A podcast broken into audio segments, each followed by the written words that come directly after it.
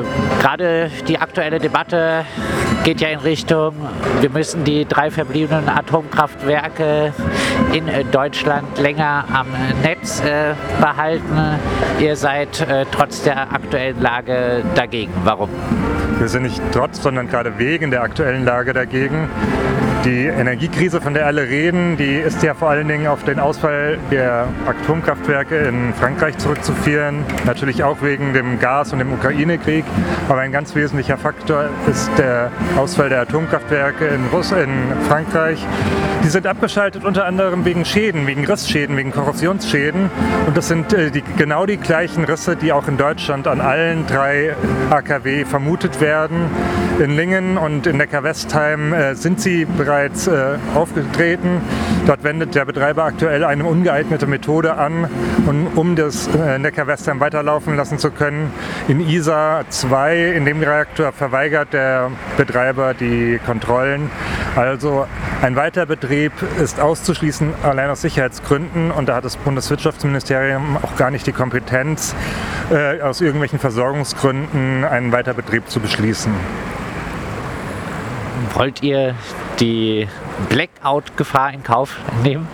Nein, es geht nicht um Blackout, sondern es geht darum, endlich geeignete Maßnahmen zu ergreifen. Vorbild kann sein beispielsweise ähm, Japan nach der Reaktorkatastrophe von Fukushima gab es dort ein sehr erfolgreiches Programm, was auch an der Industrie angesetzt hat, während wir in Deutschland im Moment vor allem ähm, vor allem Appelle, Stromsparappelle an die äh, Privatverbraucher haben. Und damit konnten sie die sehr erfolgreich sowohl den Gesamtenergieverbrauch reduzieren als auch äh, die Lastspitzen. Und bei diesem Stresstest, um den es jetzt geht, da geht es ja um Extremsituationen. Da geht es um einzelne ähm, ja, Wetterlagen, die da simuliert werden, die eventuell vielleicht ein Problem darstellen könnten.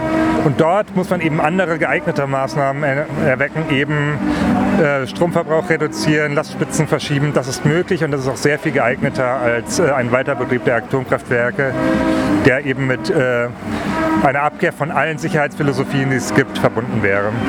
Wie bewertet ihr denn, dass jetzt auch die Grünen sich da so scheinbar zumindest gesprächsbereit zeigen, was einen zumindest zeitweiligen Weiterbetrieb der Atomkraftwerke angeht?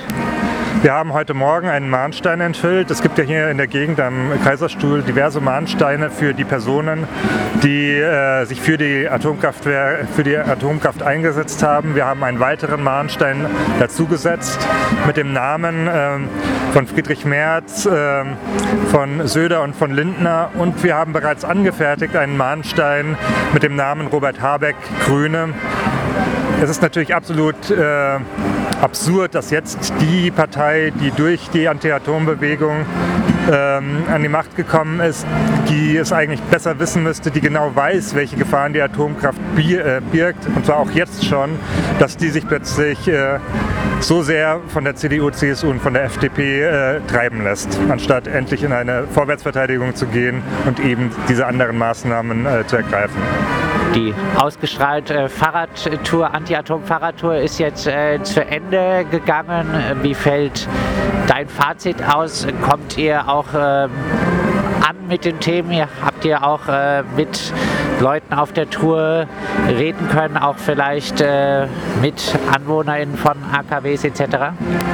Ja, wir haben jetzt die längste Anti-Atom-Demonstration der Geschichte, die es wahrscheinlich gab, hinter uns. Mehr als 2400 Kilometer durch Nord- und durch Süddeutschland, durch die Schweiz, durch Belgien, durch Frankreich. Ähm, wir haben sehr viele Initiativen vor Ort besucht. Wir haben gemerkt, wie breit die Bewegung ist, auch jetzt noch, auch nach Corona. Und wir haben äh, gemerkt, wie lebendig und wie notwendig sie auch ist. Leider, leider, wir wollten ja ursprünglich vor allen Dingen den Ausstieg feiern, feiern, was es alles ähm, erreicht hat, was die Bewegung alles erreicht hat. Auch jetzt noch, sie hat Großartiges erreicht, aber wir müssen aktuell weiterbleiben. Es zeigt sich weiterhin, den Ausstieg, den müssen wir einfach selbst erkämpfen und in die Hand nehmen das äh, Klimathema, das Umweltthema, da sind viele junge Leute auch engagiert, Fridays for Future etc. Wenn man hier auf den Platz der alten Synagoge blickt, äh, sind es doch eher die älteren Semester, sage ich mal, die sich hier an der Aktion beteiligen. Äh, schafft es die Anti-Atomkraftbewegung äh, nicht bei jüngeren Leuten Gehör zu finden? Oh doch, sehr wohl schafft sie es. Erst in zwei Wochen äh, oder schon in zwei Wochen habe ich beispielsweise ein Webinar, wo ich nochmal das äh, Thema Sackgasse, Atomkraft, Irrweg Atomkraft, gefährliche Scheindebatten auch mit Zielrichtung der Jüngeren äh, nochmal beleuchten werde. Ähm, die Fridays for Future haben sich ja immer auch gegen die Atomkraft ausgesprochen und äh, klar, es geht jetzt auch darum, diejenigen, die sich seit Jahrzehnten dafür eingesetzt haben, dass die auch ein bisschen feiern. Und wenn man sich seit Jahrzehnten für eine Sache eingesetzt hat, dann ist man natürlich etwas älter, aber ähm, der Versuch, eine, äh, zwischen Anti-Atom- und Klimabewegung zu unterscheiden, das sind vor allen Dingen die Energiewendegegner, die damit versuchen, einen äh, Keil in die soziale Bewegung zu, äh, zu ähm, treiben. Wenn man sich die Geschichte ansieht, es war die Anti-Atom-Bewegung, die die erneuerbaren Energien groß gemacht hat und die auch sehr früh die schädlichen Auswirkungen der fossilen äh, äh, thematisiert habe, die den Kohleausstieg äh, gefordert hat. Von daher Anti-Atom- und Klimabewegung, das ist eine Bewegung, auch wenn natürlich die jüngeren äh, Bewegungsformen wie Fridays for Future äh, lange Zeit für die Atomkraft kein so wichtiges Thema war, weil es ja, so schien es, schon abgehakt war. In Deutschland gibt es jetzt nur noch drei Atomkraftwerke. Ihr wart auch äh, zumindest äh, kurzzeitig auch drüben äh, in äh, Frankreich ähm, am jetzt äh, abgeschalteten AKW äh, Fessenheim. trotzdem in Frankreich wird immer wieder über den Neubau auch von Atomkraftwerken gesprochen.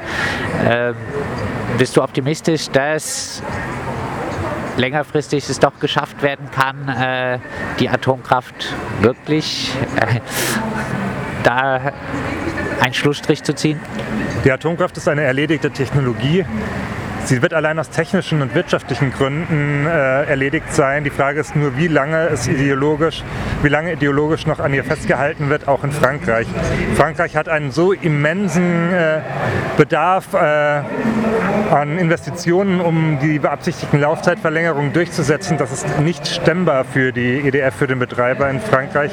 Sie müssten 100 Milliarden Euro investieren, um eben die beabsichtigten Laufzeitverlängerungen äh, durchzuführen. Sie sind schon jetzt äh, hochgradig verschuldet dieser angekündigten Neubauten, das sind vor allen Dingen Nebelkerzen.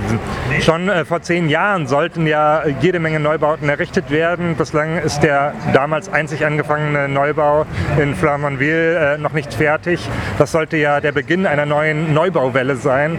Von daher, die Atomkraft in Frankreich ist erledigt. Die Frage ist nur, zu welchem Preis, auch zu welchem Risiko sie noch an ihr festgehalten wird. Und dann äh, abschließend Streckenbetrieb wird es denn geben oder schafft ihr äh, ihn zu verhindern von den Atomkraftwerken jetzt, äh, die noch im Betrieb sind in Deutschland?